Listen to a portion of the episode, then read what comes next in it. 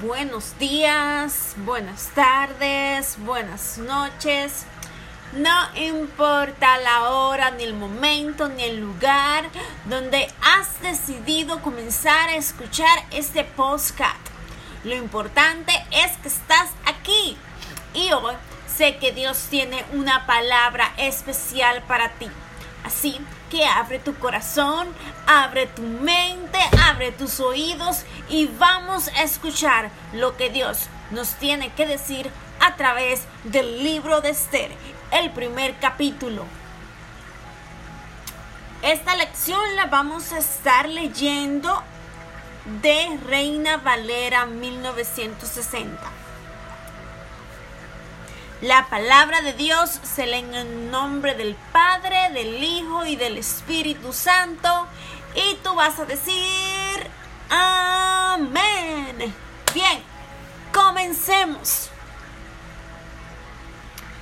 Aconteció en los días de Azuero, el rey que reinó desde la India hasta Etiopía, sobre 127 provincias en aquellos días, cuando fue afirmado el rey Asuero sobre el trono de su reino, el cual estaba en Susa, capital del reino, en el tercer año de su reinado, hizo banquete a todos sus príncipes y cortesanos, teniendo delante de él a los más poderosos de Persia y de Media gobernadores y príncipes de provincias, para mostrar él las riquezas de la gloria de su reino, el brillo y la magnificencia de su poder, por muchos días, ciento ochenta días.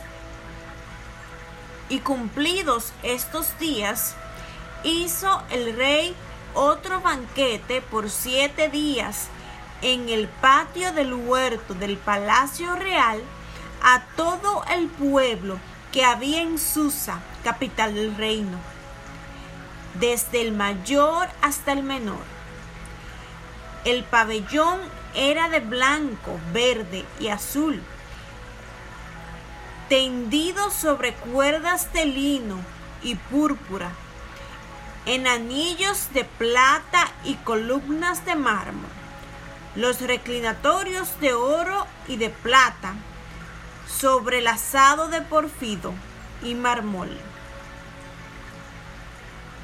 y de alabastro y de jacinto, y daban a beber en vasos de oro y vasos diferentes unos de otros, y mucho vino real, de acuerdo con la generosidad del rey y la bebida era según esta ley, que nadie fuese obligado a beber, porque así lo había mandado el rey a todos los mayordomos de su casa, que se hiciese según la voluntad de cada uno. Asimismo, la reina Basti hizo banquete para las mujeres en la casa real del rey Azuero el séptimo día, estando el corazón del rey alegre del vino, mandó a Mehumán, Bisat, Arbana, Bitgat, Abagat, Setar y Carcas, siete eunucos que servían delante del rey Azuero, que trajesen a la reina Basti a la presencia del rey con la corona regia para mostrar a los pueblos y a los príncipes su belleza, porque era hermosa. Mas la reina Basti no quiso comparecer a la orden del rey enviada por medio de los eunucos. Y el rey se enojó mucho y se encendió en ira. Preguntó entonces el rey a los sabios que conocían los tiempos porque así acostumbraba el rey con todos los que sabían la ley y el derecho.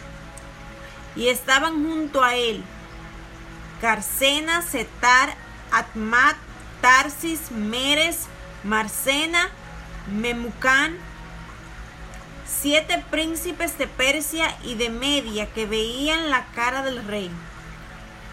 Y se sentaban los primeros del reino.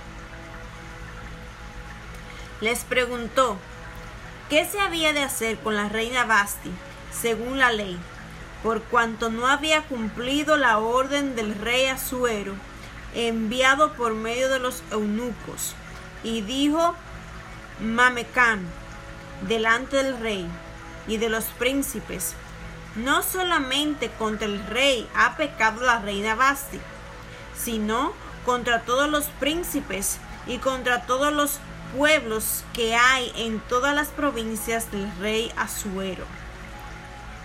Porque este hecho de la reina llegará a oído de todas las mujeres, y ellas tendrán en poca estima a sus maridos, diciendo, el rey Asuero mandó traer delante de sí a la reina Basti y ella no vino.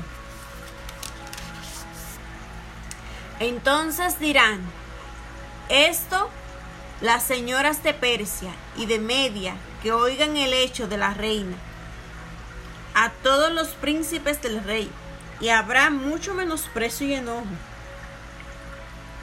Si parece bien al rey, salga un decreto real de vuestra majestad y se escriba entre las reyes de Persia y de Media para que no sea quebrantado, que Basti no venga más delante del rey Asuero y el rey haga reina otra que sea mejor que ella.